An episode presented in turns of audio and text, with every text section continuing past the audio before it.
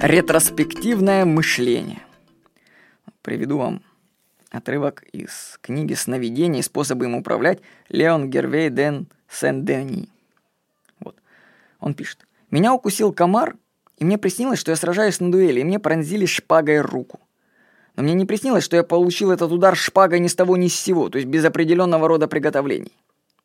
Итак, все началось со ссоры. Мне нанесли какое-то оскорбление, или же это я сам кого-то спровоцировал. Вмешались друзья.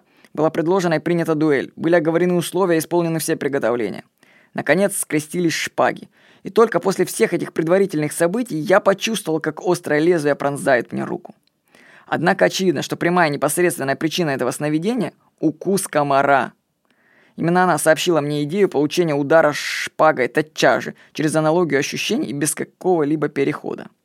Та ссора, сбежавшиеся друзья, подготовка к схватке, которые, как мне казалось, приснились сначала, являются таким образом ничем иным, как вторичными идеями, следствиями идеи первичной, которые не могли существовать до того, как первая идея, за которой они последовали, сама возникла от непредвиденного случая. Вот. Это ретроспективное мышление. Оно нам знакомо по сновидениям – Например, когда звонит будильник, а во сне разворачивается целая история, в завершении которой будет какой-нибудь звонок, и это всем дело закончится. Дело в том, что наш ум постоянно ищет объяснение происходящему, и он может делать это в обратном направлении, как в случае со сновидениями. Это значит, что причины и следствия меняются местами, и наш ум создает иллюзии объяснения. Например, ну, как бывает часто, я выследил себя. Человек чувствует себя эмоционально плохо, ну такой депрессничок, или просто плохое настроение. Ум начинает искать объяснение ему, то есть почему мне конкретно сейчас плохо. И он же придумывает их, понимаете? Он может сказать, вот ты чувствуешь себя плохо сейчас, потому что ты неудачник, блин. Или тебя никто не любит. И человек соглашается с этой версией, и вообще ему становится от этого еще хуже. Ведь версия, почему ему плохо, она же была подобрана уму ну, по ассоциативным связям, она так подходит, ну, удовлетворяет тебя, да. А истинной причиной, вызвавшей плохое состояние, на самом-то деле, может быть что угодно. Например, я отследил по себе, перед дождем у меня накрывает. Очень легко отследить. Дождь. Надо, кстати, узнать причину, почему это происходит, там перепады давления или что, но перед дождем очень сильно возникают, даже проецирование мыслей специальных возникает перед дождем.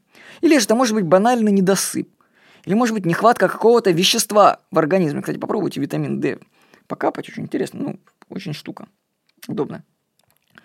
Или это может быть защемление какого-то нерва, да? Уму трудно определить и понять настоящую причину события, почему, ему, почему организм сейчас плохо чувствует. И поэтому он ретроспективно в обратном направлении под, находит подходящим. Так что, какое следствие? Когда вам плохо, вдруг эмоционально, вы не поддаваетесь на те варианты иллюзий, которые предлагает ваш ум – то есть не задавайте себе вопросом, почему мне плохо, и мне плохо, потому что я там такой плохой, или там меня не любит мама, папа, или там меня... И начинаешь сам себя накручивать, да? Потому что если вы начнете это сделать, во-первых, ум сработал ретроспективно, он уже подобрал, что вам подходит. А во-вторых, вы сами попадете в замкнутый круг. Потому что такие иллюзии оправдания, они усилят только эмоцию. Поэтому просто наблюдайте состояние. И помните, что оно пройдет. Если вы будете внимательно наблюдать, вы сможете уже видеть, что, допустим, если я вижу, что сейчас уже дождь накрывает, я не, не приму никакое оправдание, почему мне плохо. Я просто вижу, что дождь идет. Ну, понятно, дождь. Хорошо, я подожду, я подожду, и с первыми каплями дождя мое состояние улучшится, само собой. Ну, кстати, вариант можно просто наблюдать, конечно, а можно докопаться до истинных причин, конечно, почему. То есть на самом деле есть-то истинные причины каждого поведения, почему ты чувствуешь себя эмоционально плохо. Их можно найти, но они не поддадутся логическим объяснениям. Их нужно выследить в детстве.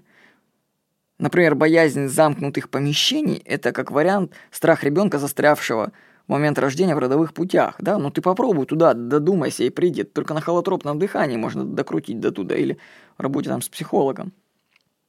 Но зато, когда человек осознает это, он перестанет бояться замкнутых помещений. Ну, обычно психика человека не дает так далеко войти в воспоминания и найти их причину. Поэтому она вам будет подсовывать какие-нибудь свеженькие такие оправдания. Поэтому не реагируйте просто на них. Просто наблюдайте и помните, что это все пройдет. Так что знайте о том, что наш ум задним числом ищет оправдание тому, что происходит с тобой сейчас. И обычно он это придумывает просто. И этому нет никакого оправдания. Ну, то есть это не по-настоящему. Это все выдумано. Вот. С вами был Владимир Никонов.